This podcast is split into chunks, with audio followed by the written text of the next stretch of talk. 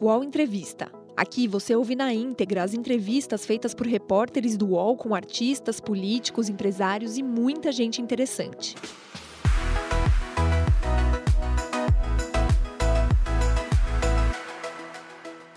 Estou aqui te esperando para mais um UOL Entrevista. Você já sabe, esse aqui é o nosso espaço aqui no UOL, de conversa ao vivo com personalidades que são notícia no nosso país. É claro que você sempre pode participar conosco usando a hashtag UOL Entrevista. O nosso convidado de hoje é governador do estado do Ceará, Camilo Santana. Eleito governador do Ceará em 2014 e reeleito em 2018 com maior votação proporcional do Brasil, o petista Camilo Santana foi lançado candidato pelo ex-governador do Ceará, Cid Gomes, irmão de Ciro Gomes. Engenheiro agrônomo, é mestre em desenvolvimento e meio ambiente. Iniciou sua vida pública como servidor no IBAMA. Foi secretário de Desenvolvimento Agrário do Estado entre 2007 e 2010 e, em 2010, foi eleito deputado estadual, o mais votado do estado do Ceará. No segundo governo de Cid Gomes, Camilo assumiu a Secretaria das Cidades. A herança política, somada ao seu perfil mais conciliador, podem ser peças-chave para um acordo entre Lula e Ciro em 2022, o que hoje parece bem distante de acontecer. Camilo Santana é o convidado de hoje do UOL Entrevista. Já está conosco aqui ao vivo. Olá, governador. Muito obrigada por atender o convite do UOL e estar aqui disponível para conversar com o nosso público e também com os nossos colunistas. Não, bom dia. Bom dia, Fabiola. Bom dia, Josias. Bom dia, Thales. E bom dia a todos que acompanham essa nossa entrevista. É um prazer participar do All News. Bom, está aqui conosco o Josias de Souza, nosso colunista, e também Thales Faria. Bom dia, Thales. Bom dia, Fabiola. Bom dia, governador. Bom dia, Josias. mais uma vez, Josias comigo. Bom dia mais uma vez, Josias. Bom dia, Fabiola. Bom dia, Thales. Bom dia, governador. Muito obrigado por nos, nos atender. Vamos em frente. Vamos em frente. O que a gente mais recebe aqui, governador, e o que todo mundo quer saber é vacina, vacina no braço, né? Então vamos começar falando sobre calendário, sobre vacinação, sobre a previsão de vacinação para os moradores do estado do Ceará. A gente teve o anúncio do governador João Dória da vacinação de todos os maiores de 18 anos até o fim de setembro. Isso vai ser seguido no estado do Ceará. Uh, já tem informação do recebimento de doses para fazer esse cronograma, governador? Sim, Fabiola. Aqui nós é, já estamos com praticamente quase 12% da população vacinada com a segunda dose. Nós já iniciamos a vacinação eh, na população acima de 18 a 59 anos, hoje já vacinando a faixa etária em torno de 41, 42 nesse momento no Ceará. E segundo a própria Secretaria da Saúde do Estado, há uma previsão, caso se mantenha um cronograma de recebimento de vacinas, que no final de agosto a gente possa ter toda a população acima de 18 anos vacinada aqui no estado do Ceará. Claro que isso vai depender né, do calendário de entrega de vacinas, que infelizmente todo mês ele, ele, ele sofre mudanças, né, é, reduz o número de vacinas, é, também na expectativa de receber as doses da Sputnik, que o, alguns estados do Nordeste e Norte adquiriram e agora autorizados pela Anvisa. Nós estamos nessa expectativa, inclusive hoje temos uma reunião é, com o Fundo Soberano Russo, com o presidente do fundo, sobre o cronograma, uma perspectiva de receber 10 milhões de doses é, na, até o final do mês. Portanto, se consolidando esse processo, é, nós teríamos aí condições, segundo a própria Secretaria de Saúde, de vacinar toda a população acima de 18 anos do estado do Ceará até o final de agosto. Então vai ser um mês antes de São Paulo ainda, governador? É...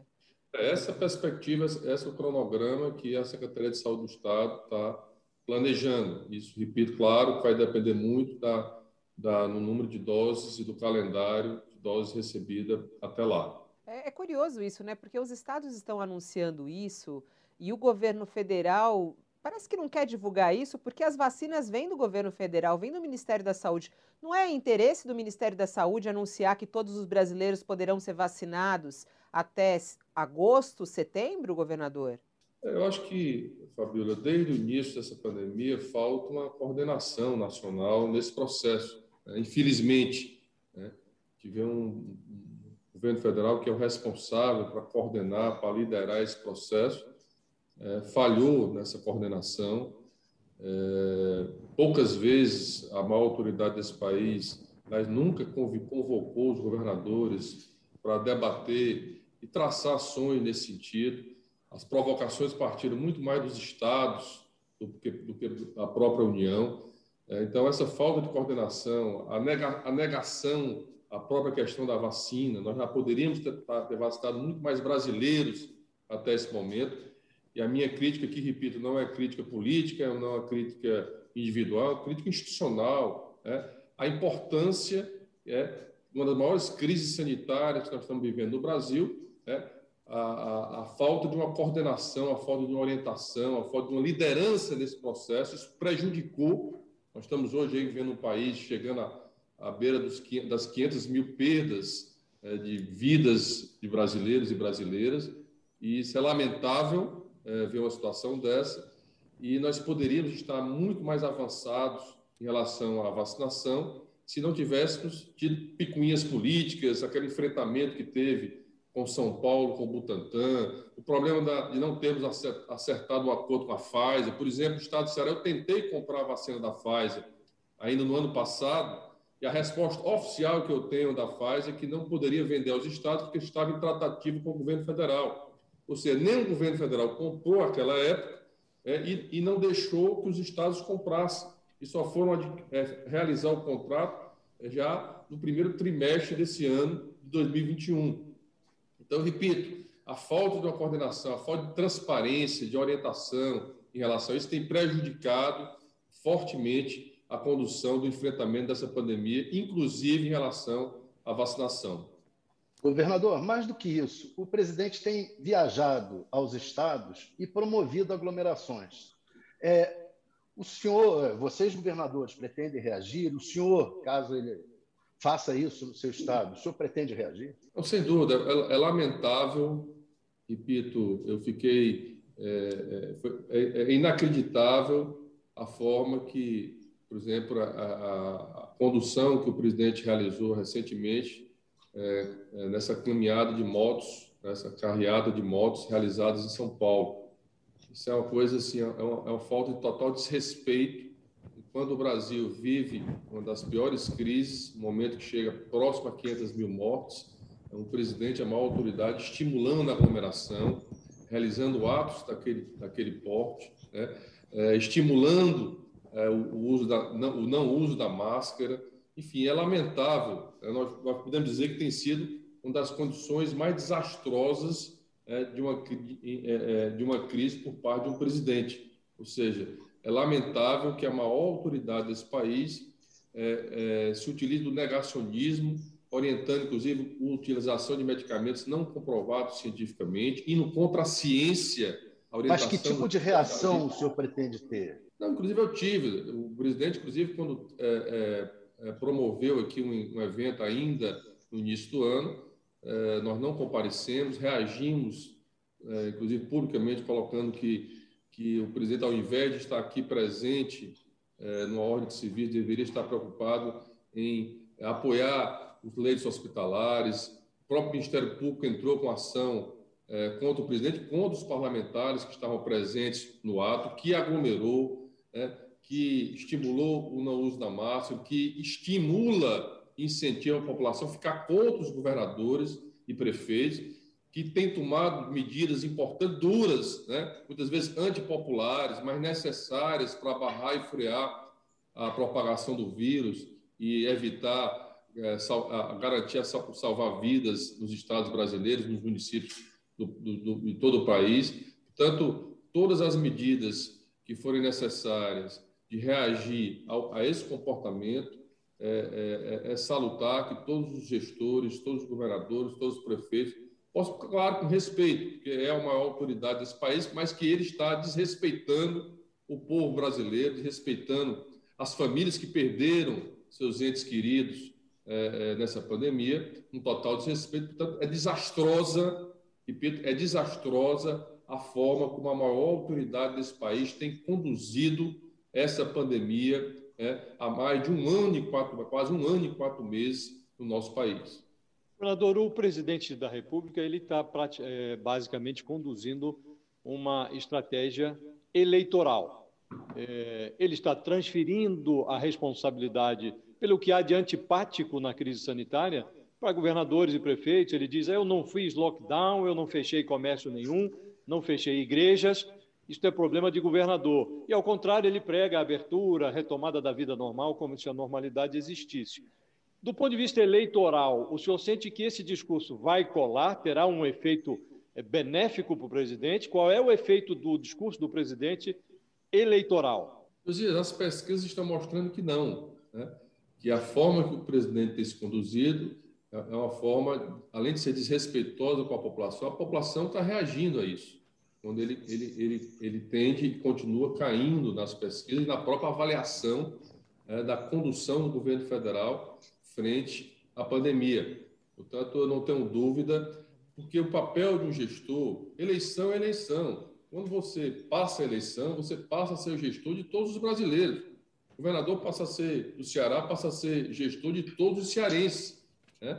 E, nós vivemos num mundo de pluralidade, de divergências, de olhares diferentes, mas um, gestor, numa democracia, precisa respeitar tudo isso e precisa dialogar. Você tem uma ideia, José, aqui no Ceará, desde o primeiro momento da pandemia, nós nos reunimos toda semana num comitê. Nós criamos um comitê consultivo que reúne 30 entidades da, da igreja, do setor produtivo, da academia, do público, do privado, é, ouvindo a sociedade e um comitê deliberativo com a presença do presidente do Tribunal de Justiça, do Ministério Público Federal, estadual, presidente da Assembleia, o governador, um comitê científico de especialistas, onde deliberamos as decisões. Aqui a decisão não é simplesmente da cabeça do governador, é a decisão baseada na ciência, nos números, né? no acompanhamento da pandemia. Nós temos um sistema que a gente chama de IntegraSUS, que é um sistema transparente, aberto para a população. Lá no Ceará, é, ao longo desses anos, tem sido nota 10 em transparência é, é, pela Controladoria Geral da União e também pelos organismos internacionais no momento da pandemia. Então, para um gestor, falta esse diálogo.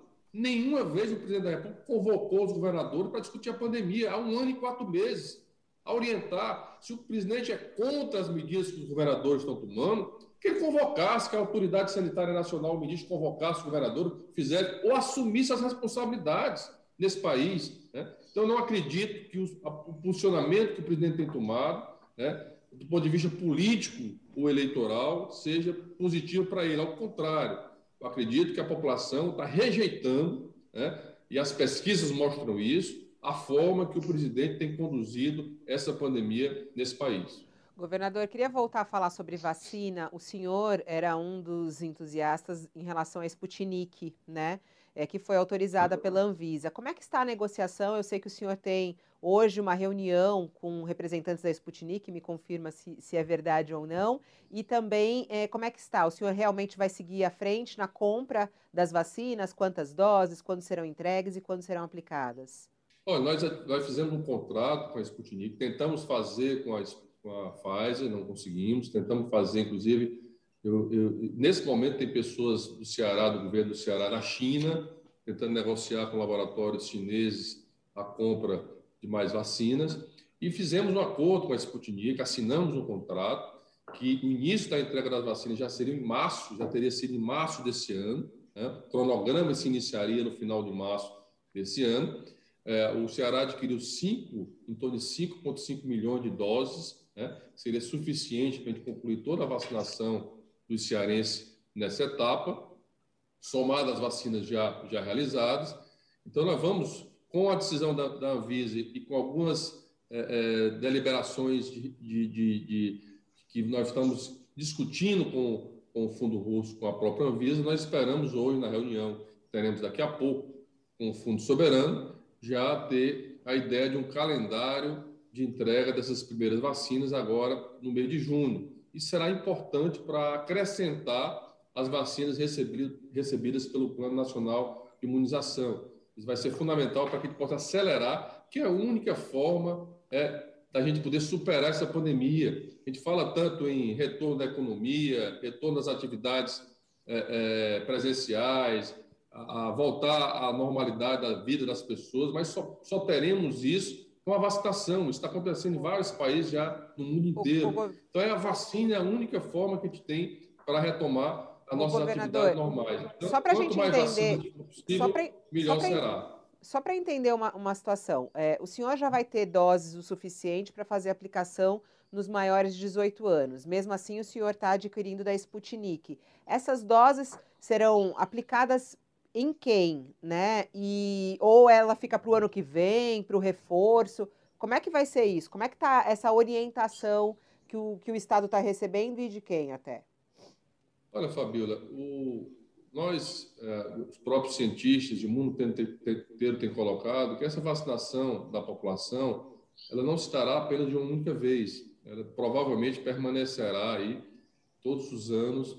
Por enquanto, ainda não tem essa certeza por parte dos cientistas, dos especialistas. Portanto, quanto melhor, quanto maior o número de vacinas que o Estado, que o país disponibilizar, maior é a segurança que nós temos para a população. É, nós não sabemos se nós teremos novas variantes, que efeitos essas variantes terão diante das novas vacinas. Portanto, é, é, vejo exemplos dos Estados Unidos, que adquiriu o dobro de vacinas da população. Então, é isso que o país tem que se preparar. Nós estamos nos preparando para ter o maior número de vacinas necessárias para a população, né, diante de qualquer cenário, mas que possa possibilitar segurança à população cearense aqui no nosso estado.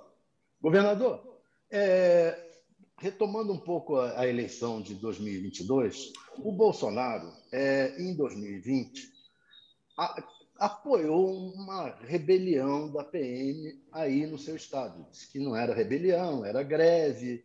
É, e ele está se preparando para as eleições de 2020 muito próximo da, desse, desses policiais, etc. Ele só teme que ele, nas eleições, promova uma nova rebelião de policiais aí no Ceará? Ora, Thales, é, é, é, na verdade nós chamamos, na verdade não foi rebelião, foi um motim, que é ilegal, né? aliás, é, com motivações políticas, porque se tem um Estado que valorizou que deu melhoria salarial. Um, um, soldado aqui no Ceará ganha melhor que São Paulo, você tem uma ideia. Então, não havia motivo nenhum por parte da classe da segurança pública de fazer. Aliás, eu tinha acabado de aprovar na Assembleia, encaminhado para a Assembleia Legislativa, negociado com eles um novo reajuste salarial para a categoria. Então, desafio um governador que não é só do Ceará, não, desse país que tem dado melhorias, como eu dei aqui para a área da segurança pública no meu estado.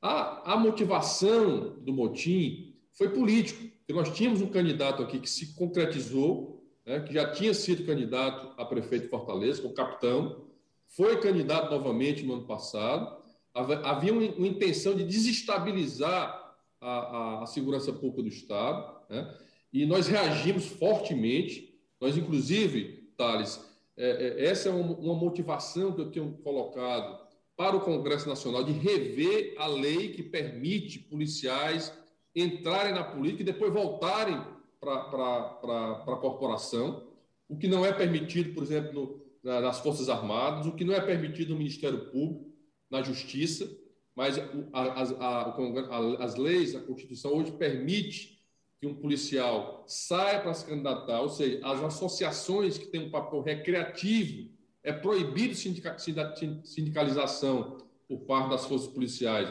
Hoje se transformaram em entidades políticas, partidárias. Vejo a quantidade de policiais hoje que são representantes do Congresso Nacional, nas câmaras de vereadores, né, na política. Nada contra, porém tem que fazer uma opção. É? Ou eu faço parte da política, ou faço parte das corporações da área da segurança. Esse tem sido um problema no Brasil inteiro. E nós enfrentamos, é importante dizer, dizer isso aqui para você, Thales, que nós enfrentamos com muita força. Eu, inclusive, não aceitei anistia, processei, hoje tem mais de 300 policiais, hoje respondendo na Controladoria Geral de Disciplina. Nós somos o único estado do Brasil que temos uma Controladoria de Disciplina das Forças de Segurança independente, que é uma secretaria independente, nós estamos hoje, em breve será, é, será sairá resultado de julgamento desses policiais. Nós prendemos policiais, Eu aprovei uma lei na Assembleia proibindo anistia. Recebi aqui durante o motim três ministros do governo Bolsonaro, na época, me pedindo, inclusive, que eu negociasse. Eu disse que não faria, porque era ilegal, né? o motim era ilegal, no desrespeito à população. Todo, todo mundo acompanhou as imagens de policiais encapuzados, furando pneu de carro, ameaçando a população, com arma na mão, né? aterrorizando a população. Então, nós resistimos a isso, vencemos o motim, né? aprovamos uma lei na Constituição Estadual proibindo o motim no Ceará, não, não, não cedemos, portanto, eu acredito que isso foi um movimento importante para evitar Agora, novos movimentos no futuro aqui no Estado. Eu estou entendendo o seu posicionamento, mas me permita insistir aqui. O senhor fala no que é permitido, o que não é permitido. Nós estamos vivendo um período muito estranho né, no, no Brasil. É, ainda outro dia, um general, o general Pazuello, participou de um comício com o presidente da República no Rio de Janeiro e o comando do Exército achou que não tinha nada demais e arquivou o processo disciplinar que tinha sido aberto contra ele. É, PMs em Pernambuco atiraram balas de borracha em manifestantes que não estavam nem participando de manifestação. Dois ficaram cegos de um olho, quer dizer, então nós estamos vivendo tempos estranhos. Eu me permito insistir na pergunta: o senhor receia que a Polícia Militar do seu Estado fuja ao controle eh, em 2022 por razões políticas ou não? O senhor acha que eh, não há esse risco no Ceará? eu, eu acredito, Josias, que é, aqui, até pela reação forte que nós tivemos, né, é, será mais difícil. Porém, o clima liderado pela maior autoridade desse país favorece, né, repito, favorece ações desse tipo a nível nacional em todos os estados do Brasil, como aconteceu, como aconteceu o motim aqui no Ceará, como aconteceu essa reação lá no Pernambuco, enfim. É, o clima motivado pela maior autoridade desse país favorece isso. Né? Você tem toda a razão. Porém, acredito que aqui, no caso do Ceará, por, por força. O senhor acha que ele vai usar isso em 2022? Olha, eu, eu acho que o, a, o, discurso e a forma como ele age favorece. Né? É, é, agora, houve algumas decepções grandes por parte das polícias militares em reações a algumas medidas que o Congresso Nacional aprovou. Né? Então, isso também criou uma certa divisão né, no ponto de vista da expectativa que as forças policiais estaduais tinham no governo Bolsonaro. Então, há uma divisão forte, mas há um quadro de, de lideranças, de políticos dos estados brasileiros que defendem o governo Bolsonaro, que representam o governo Bolsonaro, que estimulam esse tipo de indisciplina né, nas corporações, que estimulam a sindicalização dos movimentos é, é, policiais, que é pouco, que é, que é, que é ilegal, né? É, enfim. Então, há a possibilidade de movimentos a nível nacional por conta dessa, dessa forma um pouco da nossa maior autoridade. E fazendo uma pergunta direta. O senhor acredita que o Bolsonaro é, tentaria um golpe ou teria desejo de dar um golpe? Olha, Thales, é, é, é, é difícil responder. O que, eu, o que eu posso dizer é que se há essa tentativa, se, terá, se haverá essa tentativa por parte dele, nós brasileiros, a grande maioria que acreditamos na democracia, temos que reagir fortemente, garantir é, a, o respeito às instituições, o direito à democracia. Eu sou filho de um homem que foi torturado na ditadura. Né?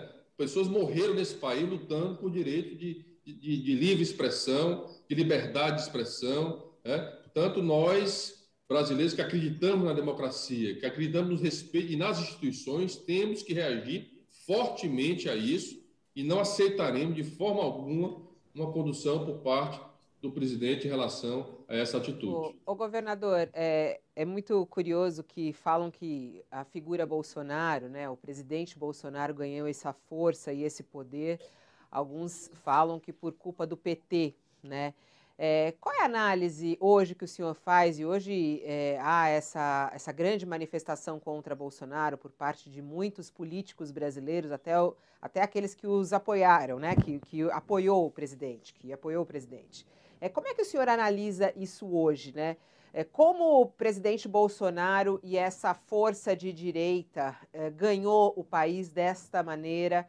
Trazendo questionamentos que a gente achou que, de certa maneira, já eram ultrapassados. Qual foi a responsabilidade da esquerda brasileira? Qual foi a responsabilidade do PT para essa situação que nós estamos vivendo hoje, governador? Olha, Fabíola, eu acho que isso aí é, é, é uma análise que, se levar em consideração vários aspectos. Primeiro, houve um movimento a nível mundial em relação ao crescimento da direita, né? haja visto o próprio Estados Unidos, a Inglaterra, a própria Argentina, enfim, houve um movimento né, de crescimento é, da direita no mundo inteiro. Né? Claro que houve é, é, conduções, talvez erros do ponto de vista da condução de algumas políticas do governo da presidenta Dilma, depois sucedeu o presidente Lula, né? mas é, acredito que a política, ela, a política ela é cíclica, o poder ele é cíclico, ele tem mudanças e houve, uma, uma, uma, uma, forte, é, vamos dizer assim, ataque também fortemente em relação ao Partido dos Trabalhadores é, durante uh, os anos, principalmente depois da, da, reeleição da presidenta Dilma, que isso levou a população a entender da necessidade de uma mudança no Brasil. Né?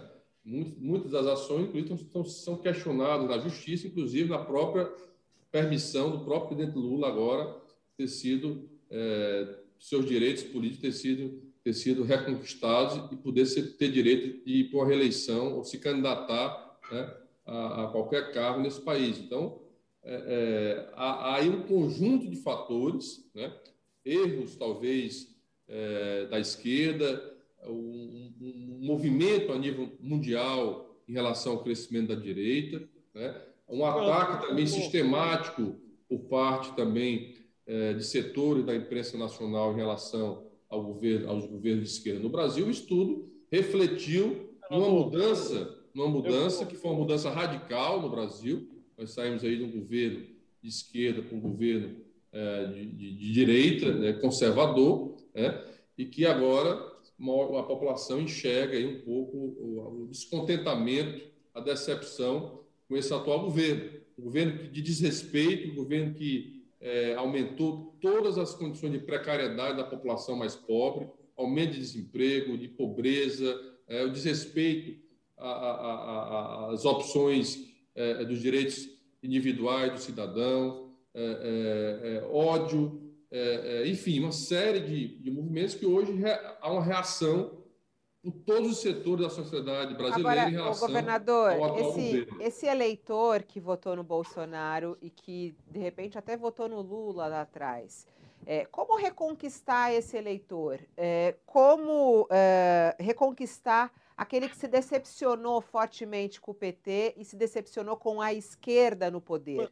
Quer emendar alguma coisa, Josias? Pode emendar. Se a, é, se a Fabiola me permite, governador, eu queria ser bastante sincero consigo. O senhor faz uma análise que é correta.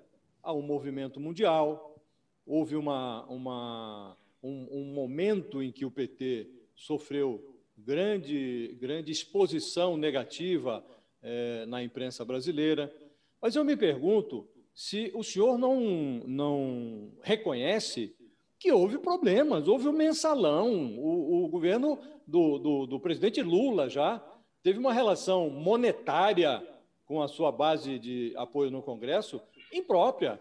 Houve depois o petrolão, está se discutindo agora o caso do presidente Lula, é, é, cancelaram-se as sentenças é, proferidas no Paraná e transferiu-se tudo para Brasília, é muito provável que isso termine em prescrição. Mas não houve propriamente uma. É, o presidente não foi inocentado. Anulou-se ali, tem um entendimento de que o muro foi parcial e tal, e outro juiz terá que julgar. Agora, há delatores que devolveram milhões, é, 4 é, bilhões de reais foram recuperados. Quer dizer, a Petrobras ficou um caco na época do governo do PT. Quer dizer, é preciso reconhecer isto ou não é, é, essa força do antipetismo provocado por esses problemas todos que nós vivenciamos, isso tem uma grande influência na eleição do Bolsonaro, não? Sem dúvida, José. E eu sempre disse, eu sempre disse isso é, antes mesmo da eleição do Bolsonaro, que inclusive eu sempre defendi. Eu, eu sou um crítico, assim, eu acho que a, a, vida política nós precisamos fazer autocrítica. Eu sempre fui mal visto um pouco dentro do PT por conta desse posicionamento eu sempre defendi que o PT devia fazer uma autocrítica. Aliás, até defendi que o PT devia se reinventar, né? redescobrir as suas origens, é, buscar é, um, apostar num projeto, que eu acho que o Brasil está precisando de um projeto, de um projeto que seja de Estado, não um projeto político, de quatro anos, um projeto de Estado que envolva o debate com a sociedade. Falta planejamento para esse país, né? não se plane... perdemos a cultura de planejar esse país. E o PT, sim, o governo cometeu erros. PT cometeu erros. Aí precisamos admitir isso. Agora, o PT também teve muitos acertos, o governo do presidente Lula, principalmente, teve muitos acertos. Foi o período que o Brasil mais cresceu, tinha um reconhecimento internacional, que gerou maior número de empregos, que tirou a população da miséria desse país. Agora, teve erros, teve erros na condição da política econômica, poderia ter sido feito muito mais pela, pela, pela população mais pobre, feito a, a, o Congresso Nacional apoiado, apoiado e aprovado projetos importantes né, do ponto de vista tributário. É, é, é inadmissível hoje o Brasil não ter uma grande reforma tributária, né, que, que, que a gente possa não só tributar, hoje nós só tributamos o comércio, nós precisamos tributar a renda, tributar mais é, é, é, o patrimônio do povo brasileiro. Nós temos um país com maior desigualdade do planeta. Tanto são pontos que o PT poderia ter investido mais, feito mais, defendido mais do ponto de vista. Mas, governador. Para reduzir governador. as desigualdades que temos hoje, a concentração da riqueza nos mais ricos desse país. Essas críticas. Mas essas reconheço críticas e defendi, Itália, só para terminar, eu defendi na época do segundo turno do Haddad, eu defendi que no segundo turno ele fosse para a televisão e reconhecesse os erros.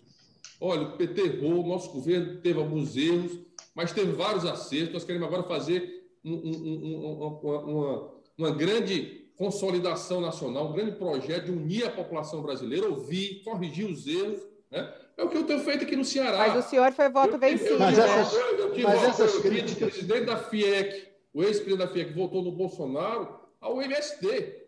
Né? Porque mas, eu sempre mas, governador, a diferença. Essas críticas que o Josias fez são as críticas, essas críticas duras, são as mesmas críticas que o Ciro Gomes faz ao PT. É, eu perguntaria ao senhor, já que o senhor é um aliado histórico do Ciro Gomes, é, se tiver um, uma disputa entre Ciro Gomes for candidato, como tudo indica, no primeiro turno, o senhor vai votar no Ciro ou no PT? Olha, nós teremos aí um tempo para discutir isso. Né? É, eu sei que a minha, o que eu tenho procurado defender e construir é que nós possamos estar juntos. Né? Inclusive, eu provoquei não sei se vocês sabem que eu provoquei o encontro do Ciro com o Lula no ano passado, setembro do ano passado. Que fazia anos que eles não se encontravam. Porque eu acredito que eles têm muito mais convergência do que divergência. Né?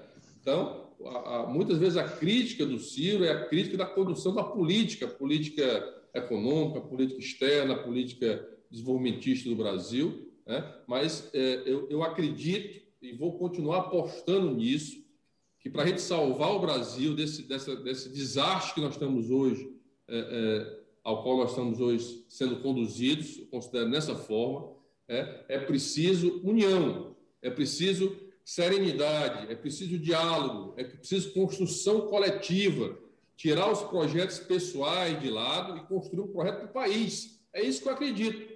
Eu estou na política com esse objetivo. Sou, eu não sou governador do Ceará, porque quis ser governador eu represento aqui um projeto que tem galgado conquistas importantes para o Estado ainda do Nordeste brasileiro, Thales. Você imaginar que o Ceará, isso não é um projeto de quatro anos, não. O Ceará hoje tem uma das melhores educações do país, que eu acredito que é a grande, a grande salvação de um país, a grande conquista no país é a educação do seu povo.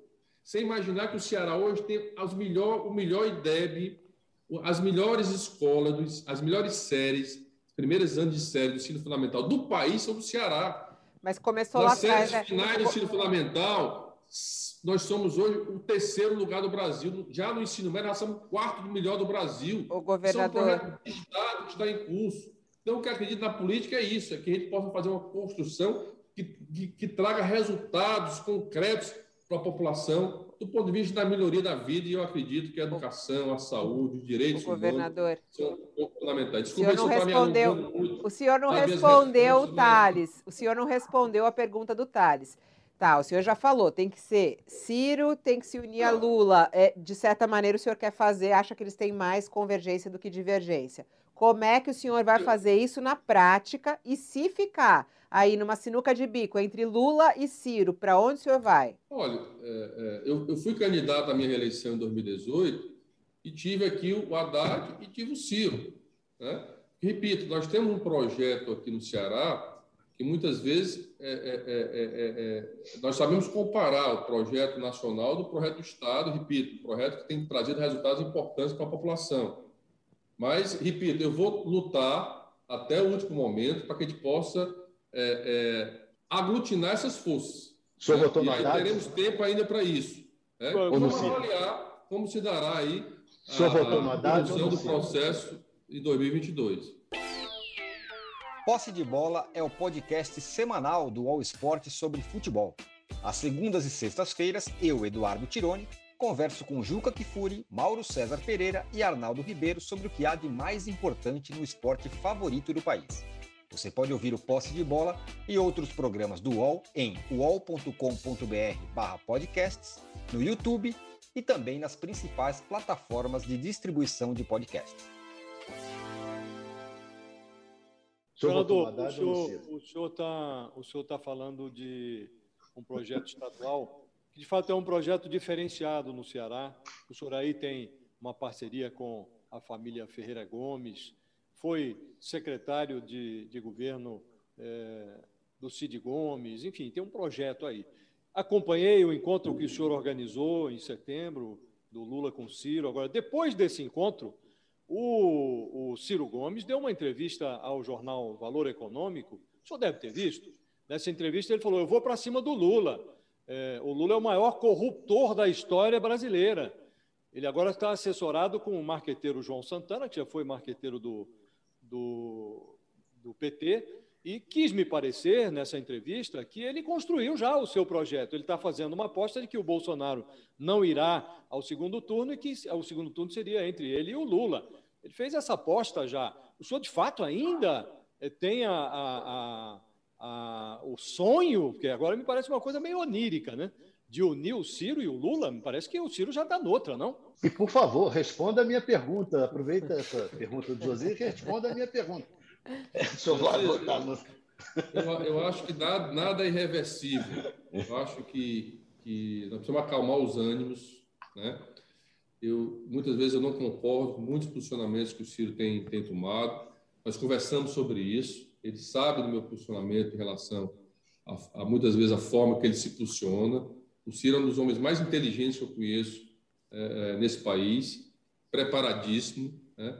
O Lula, para mim, foi o maior presidente que esse país já teve. Portanto, é, eu vou continuar nessa, nessa crença e nessa esperança do diálogo e da possibilidade de construir caminhos que possam. Nós estamos falando não é de um nome, nós estamos falando de um projeto.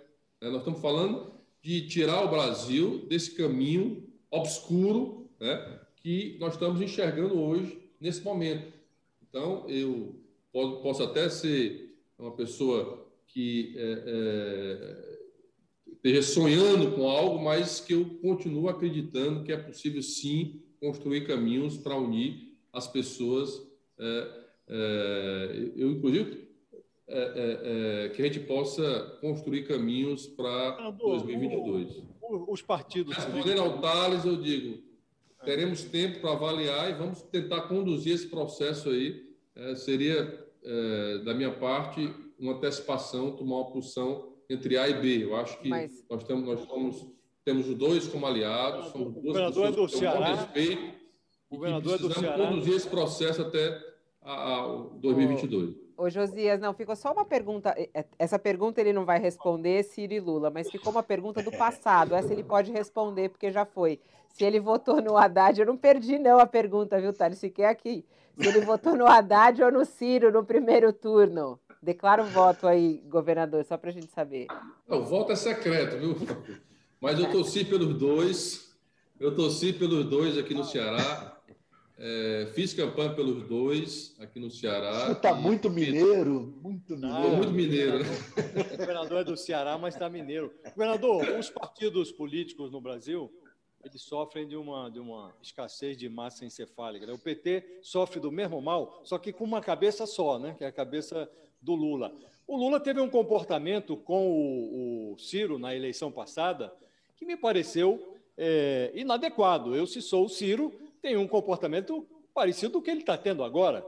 O Ciro foi, inclusive, para a França lá, porque não quis nem saber no segundo turno, porque tinha um acordo dele em Pernambuco, o, o, Lula atrapalhou o acordo dele em Pernambuco com o PSB, enfim, houve um comportamento é, que não foi solidário com o Ciro Gomes na eleição de 2018.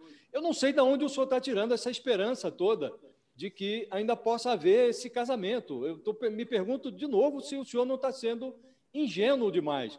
Acho que não, porque o senhor chegou ao governo do Ceará, não é um, um político ingênuo, né? mas não sei de onde o senhor tira essa esperança aí. Eu tiro, eu tiro essa esperança, Josias, porque eu acredito que o projeto ela não é um projeto pessoal. É, mas eu o Lula acredito... é personalista, o projeto do Lula é, mas, é pessoal. Mas, mas eu, também, eu também tenho divergência em relação a isso. Eu, eu repito, eu, eu sou uma pessoa muito sincera. Eu, eu, te, eu considero o Lula uma das maiores lideranças da história desse país um dos maiores presidentes que esse país já teve, uma figura, imaginar o que ele, que ele sofreu ao longo desse processo aí, preso, perdeu a esposa, muitas vezes injustiçado, ou seja, é, não é fácil.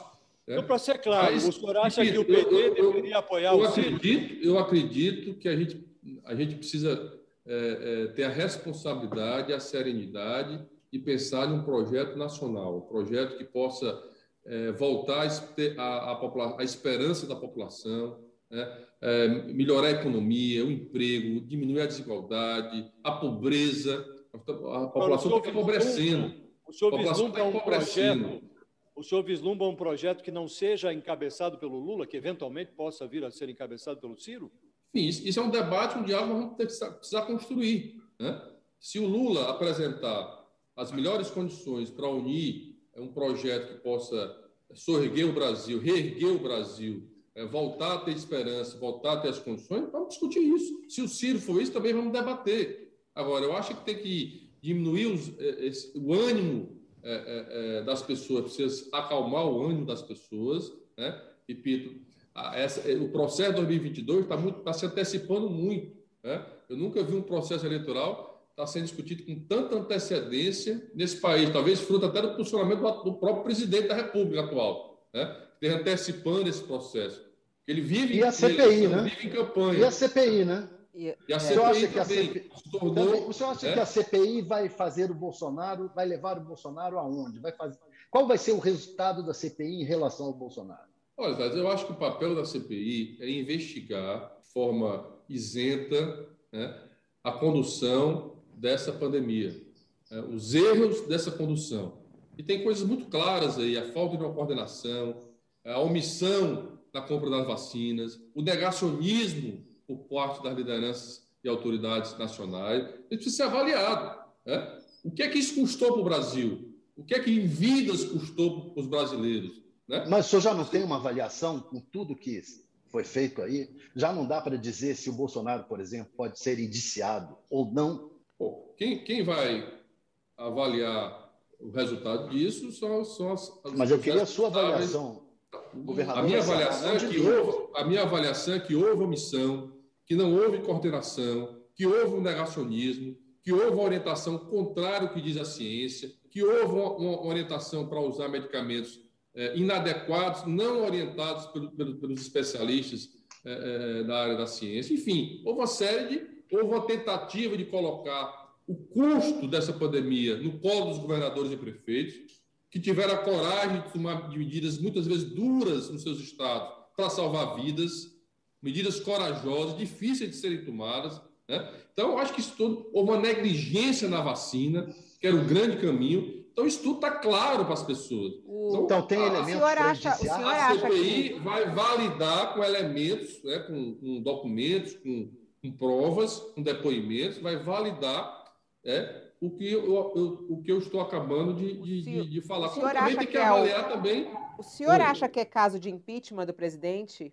Bom, vamos avaliar. No, no final desses resultados, é, nós já tivemos um presidente que caiu Não. por muito menos que isso. muito menos do que isso, houve um impeachment nesse país. Então, é, vamos avaliar. O PT é, vai, o PT vai é, se posicionar mais fortemente pedindo o impeachment do, do presidente Bolsonaro. Há esse caminho na sua avaliação? A gente tem aí outras manifestações previstas. O PT ficou meio assim, teve uma participação, mas em nenhum momento é, as principais lideranças do PT se posicionaram mais fortemente. O senhor defende que o PT entre numa campanha pelo impeachment do presidente Bolsonaro? Olha, eu acho que o PT já, já, já se posicionou em relação a favor do impeachment já lá atrás. Né? É, eu não sei qual será o posicionamento da direção nacional, o posicionamento oficial do partido, mas várias lideranças já defenderam né, o impeachment do presidente. Mas eu acho que deverá haver, repito, deverá ter um, um diálogo maior, compreensão maior do que isso representa para o país, do que isso representa para a democracia, do que isso representa. Né? Então, precisamos ter muita responsabilidade, muita serenidade é, em tomar qualquer decisão nesse momento. Nesse momento, o senhor não defende. Momento, principalmente no momento de pandemia. Hã? Hã? Não, é que para mim não ficou claro, não sei se para eles, para mim não ficou claro. O senhor, pessoalmente, não defende o impeachment agora, é isso? Não, eu fico, eu fico perguntando, será que nós temos tempo para o impeachment? Será que há tempo para o impeachment? Nós temos uma eleição já no próximo ano. O processo de impeachment, no mínimo, demora aí oito, oito, oito meses a um ano, né? que é mais ou menos o prazo para a eleição. Então, a minha pergunta é se isso não vai, no momento que nós estamos enfrentando uma pandemia, se isso vai criar um problema maior ainda para o Brasil, para os brasileiros, ou vamos decidir nas urnas no próximo ano. Então, é um debate que precisa ter muita. Mas a CPI muita, tem tempo para indiciamento do presidente. Sim, se a CPI. E isso pode levar ao afastamento. Então, se a decisão da CPI foi isso, que a, a questão legal, possa, os procedimentos legais possam ser tomados. Governador, eu tenho uma curiosidade. O senhor, é, eu tenho acompanhado aí, o senhor está dirigindo apelos à sociedade, problemas de aglomerações, que as pessoas precisam ter mais consciência. Falávamos há pouco da, do comportamento do presidente, né, que tem feito aí passeios de motocicleta que culminam sempre com é, comícios aglomerativos. Nós estamos aí para ter uma segunda manifestação da oposição, organizada por movimentos sociais, é, acho que no próximo sábado. Né? É, como é que o senhor se posiciona em relação a estas manifestações é, da oposição, dos movimentos sociais? É uma insanidade ou é uma forma de luta? Como é que o senhor avalia isto em, em, no meio da pandemia? Eu acho, vezes, que qualquer manifestação nesse momento precisa ser feita respeitando as condições sanitárias do Brasil e dos estados, seja ela manifestações de apoio ao presidente, seja ela manifestações contrárias ao presidente. Né? É, aqui nós estamos orientando e recomendando e não aceitamos que façam aglomerações independente de qualquer tipo de manifestação, seja de lado A ou lado B. Vamos, nesse momento, respeitar a questão sanitária e procurar alternativas, fazer manifestações nas redes sociais, fazer manifestos criativos, né? e no momento certo vão para as ruas, mas respeitando, repito, nós estamos tratando agora que a nossa prioridade tem que ser o enfrentamento à pandemia, né? salvar vidas, pessoas que estão morrendo por conta da, da, da, da Covid. Portanto, independente de lado A ou lado B, o meu posicionamento é evitar qualquer tipo de aglomeração, seja de lado A ou lado B. Governador, tem dois cearenses na CPI o Tasso Gereissati e o Girão. Como é que o senhor avalia o desempenho dos representantes do Ceará na CPI? Olha, o senador, o senador Girão é um bolsonarista. Né? É uma pessoa Ele diz que é independente.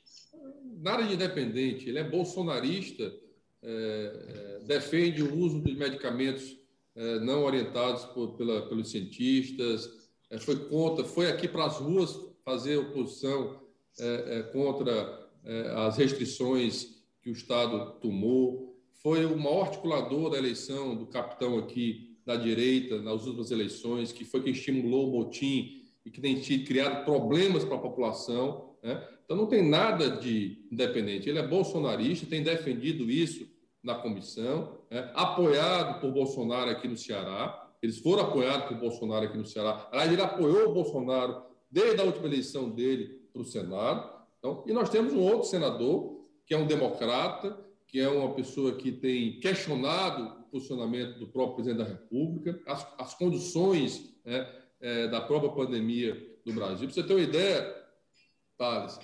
É, você vê como, a, como a, a, forma que eu conduzo aqui o governo é muitas vezes é técnica. Se você for analisar a minha equipe de governo, ela é praticamente formada por pessoas que é, é, têm um perfil para aquela área. Mas, por exemplo, meu secretário de saúde, é um dos melhores médicos do Ceará e do Brasil, é o PSDB. É, e eu não fui escolher ele porque ele era do PSDB, eu escolhi pela competência dele. Para você ter ver como, como, como o nosso governo aqui dialoga e constrói, independente do partido, ou mas que tem um perfil que condiz com aquilo que o nosso governo defende. Transparência, é, olhar para os mais pobres, olhar para a educação e olhar para a saúde inclusiva. Então, a relação, é, eu quero aqui, inclusive, é, parabenizar o papel que o senador Tasso tem tido no questionamento né, nessa, nessa, não só na CPI, mas no Senado Federal, em relação à condução oh. das medidas do governo federal em relação à pandemia. O senhor é candidato ao Senado na próxima eleição? Qual é o seu futuro político? Olha, Fábio, a minha, a minha, toda a minha energia e meu esforço nesse momento tem sido para superar. Eu tenho dito para os cearenses que eu não vou descansar enquanto eu não vacinarmos toda a população do Ceará. Né?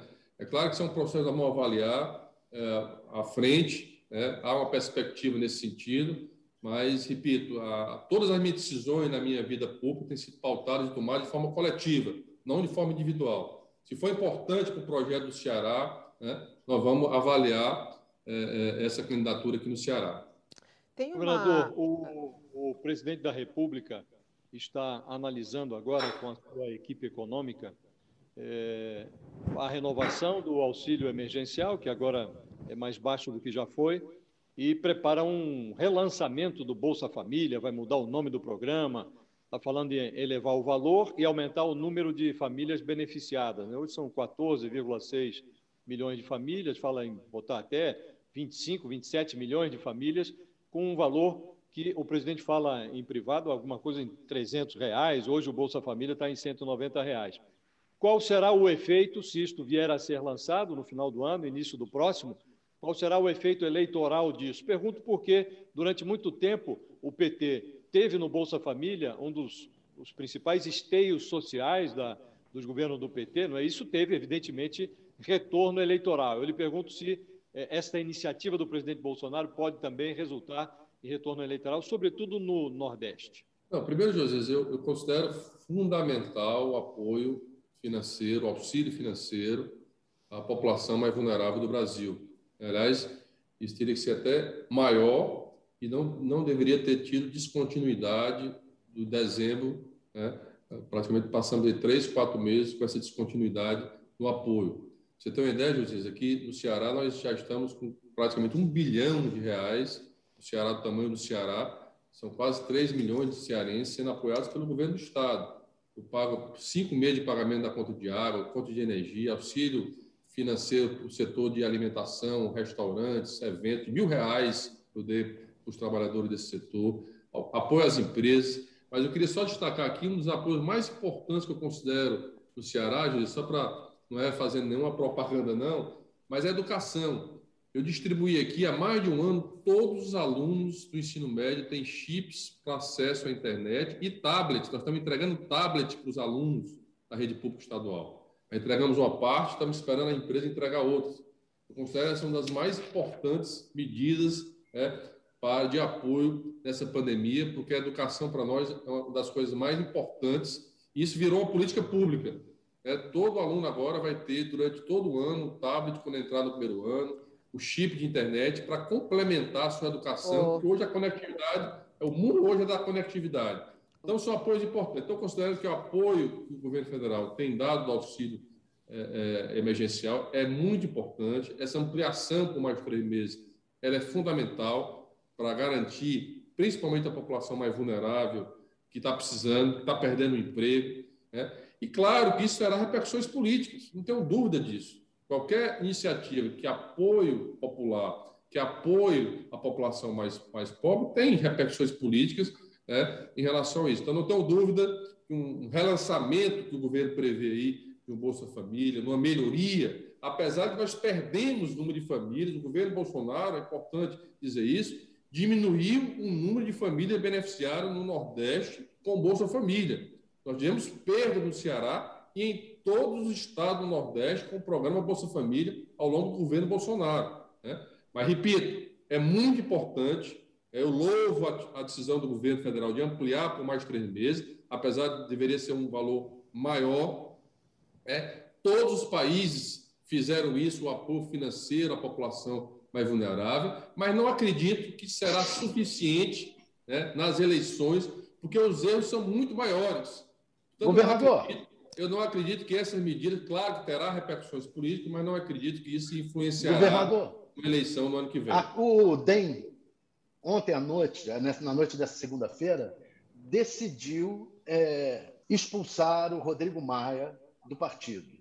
É, isso facilita uma aproximação dele com o PT e com, com, com a esquerda, uma, uma aliança dele com a esquerda, ele é bem-vindo para essa aliança? Sem dúvida, tá. O Rodrigo Maia, aliás, a história dele, da família, é uma história de muita luta, luta pela democracia, luta, é, inclusive, muito, muito próximo dos ideais que a esquerda defende. Eu, eu, eu tenho uma simpatia muito grande pelo Rodrigo, foi um, para mim foi um dos grandes presidentes daquela da Câmara dos Deputados, um estadista, né, que é, dialogou com todos os setores, que respeitou as divergências daquela casa, que dialogou com os governadores, que dialogou com os prefeitos, né? no momento que, nós, que os governadores do estado não tinham interlocução é, direta com o governo federal. Então, considero um dos grandes quadros desse país, o Rodrigo Maia, e é, sempre será bem-vindo, repito, né, a aproximar é, não só do PT, mas dos partidos de centro-esquerda, que eu acredito que é, convergem em relação aos ideais desse país. O governador, eu sei que o senhor tem que encerrar. Só tenho mais uma questão prática, inclusive relacionada à vacina, que interessa muito. Algumas prefeituras pelo Brasil já estão anunciando a vacinação de crianças a partir de 12 anos, porque isso foi autorizado né, pela Anvisa com a aplicação da Pfizer, que começa a ser distribuída mais fortemente nos próximos meses. O senhor já tem previsto uh, vacinação de adolescentes a partir de 12 anos aí no estado do Ceará? Não, ainda não. Nós ainda não, a própria secretaria não discutiu isso. Claro, teremos aí. O objetivo agora é garantir a vacinação é, de todos acima de 18 anos. Vamos avaliar até lá como se dará e sempre temos procurado respeitar o Plano Nacional de Imunização. Então vamos vamos vamos procurar é, é compreender e é, discutir melhor a vacinação da população abaixo de 18 anos. Tá certo. Governador Camilo Santana, muito obrigada pela entrevista aqui, pela conversa de uma hora comigo, com Thales e com Josias. Um bom trabalho ao senhor aí no seu estado. Eu que agradeço, Fabíola. Obrigado, obrigado, Thales, obrigado, Josias, obrigado aos internautas que nos acompanharam. Espero aí ter respondido as perguntas. Para mim foi um prazer participar dessa, dessa, desse debate, dessa conversa muito, muito positiva. Obrigado Fugiu a de algumas, né? Fugiu de algumas, mas tudo bem. Tô brincando. Obrigada, governador. Até. Um abraço. Obrigada, um abraço. Josias. Obrigada, Thales. Até qualquer momento aqui no UOL. Até. Beijo, Fabio. Tchau, tchau. Bom, agora Tchau. 11 horas e 1 minuto. Eu quero agradecer você que esteve conosco aqui durante toda essa entrevista. Eu volto daqui a pouquinho. Já começou a CPI da Covid que houve hoje. Marcelos Camelo, que é justamente lá do estado do Amazonas, secretário de saúde de lá, e que tem muitas informações a respeito da crise que o estado viveu nessa pandemia com falta de oxigênio. Às 11h30 estarei de volta aqui com a CPI comentada com os nossos colunistas. Muito obrigada pela sua companhia e até daqui a pouquinho. O UOL Entrevista e outros podcasts do UOL estão disponíveis em uol.com.br/podcast. Os programas também são publicados no YouTube, Spotify, Apple Podcasts, Google Podcasts e outras plataformas de distribuição de áudio.